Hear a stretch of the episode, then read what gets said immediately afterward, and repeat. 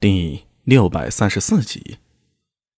永徽五年三月，春暖花开，又是一季。在摆脱了上一年诸多烦恼之后，李治难得有闲，带着武媚娘等一帮嫔妃以及文武大臣，以春游之名来到了万年宫。说是春游啊，其实也无非是换了一个地方继续处理政事。万年宫是唐朝第一理宫。始建于隋文帝开皇十三年二月，竣工于隋开皇十五年三月。开始名叫仁寿宫，是隋文帝的理宫。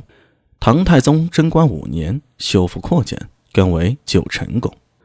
李治十曾一度改名为万年宫，一直颐和万寿，后又恢复原名。此宫建于半山腰上，规模甚大。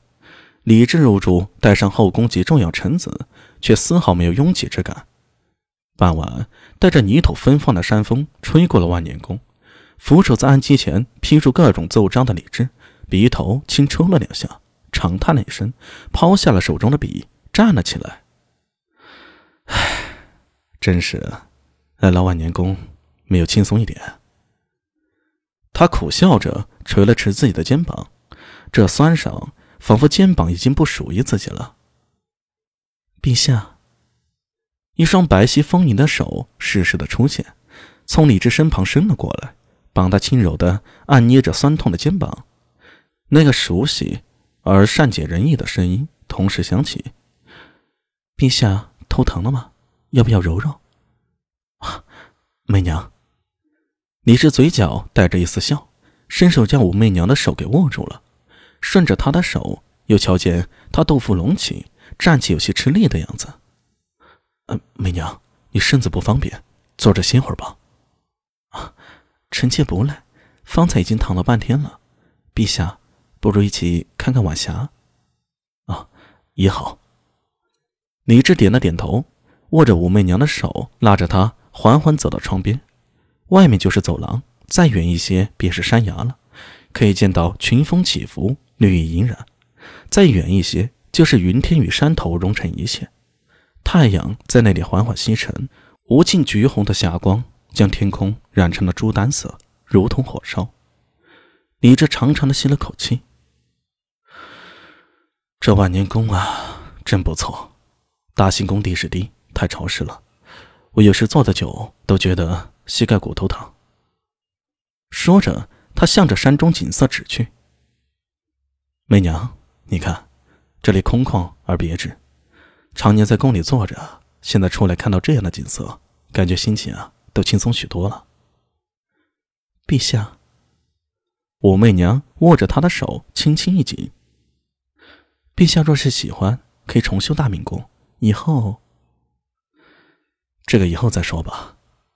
媚娘，别说话了，陪我看一会儿。嗯，说也奇怪，你这身边女人无数，但是只有和武媚在一起时。才最为轻松自在。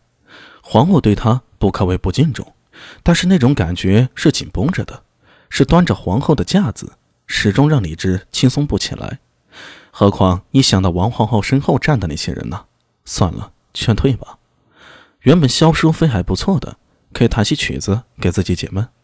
还有后宫徐婕妤也是满腹诗书，不过他们在自己面前也是小心翼翼的，始终觉得差了点什么。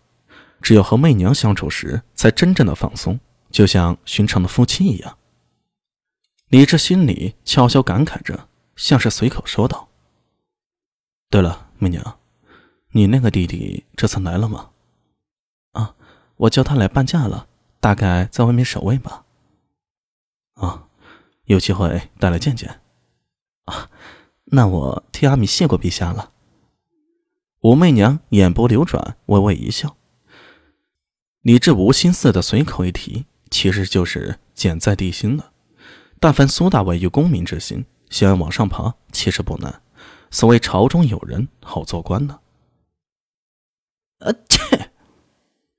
苏大伟打了个喷嚏，忍不住喃喃道：“这是谁在想我？”一旁有人说道：“阿米，我看你是昨夜着凉了吧？这喷嚏是外感风寒。”与谁想你有什么关系啊？吉祥狮子苏庆杰在一旁咬着根狗尾巴草，看似百无聊赖的说道：“本来上一年他的父亲大人苏烈就要将他调去左领左右府，不过苏庆杰自己极力反对，又遇到陛下牵制万年宫办公，临时召集人手护卫，包括长安、万年两县的不良人也都撒在外围了。哎，别说这个了，东瀛会馆那边到底什么情况啊？”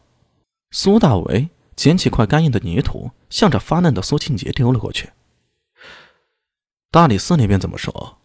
我阵营前两年就说要办了，直到现在也没个准信儿啊！哎，别提了，提起就是来火。苏庆杰用力拍了下大腿。先是倭国来的遣唐使，接着又是陈硕真叛乱，虽然最后被婺州刺史崔义玄。扬州刺史房仁玉率兵夹击起军，大破之。但是上面哪还有精力关注这些事儿啊？说到这儿，苏庆杰有些感慨地摇了摇头，大有心灰意冷之感。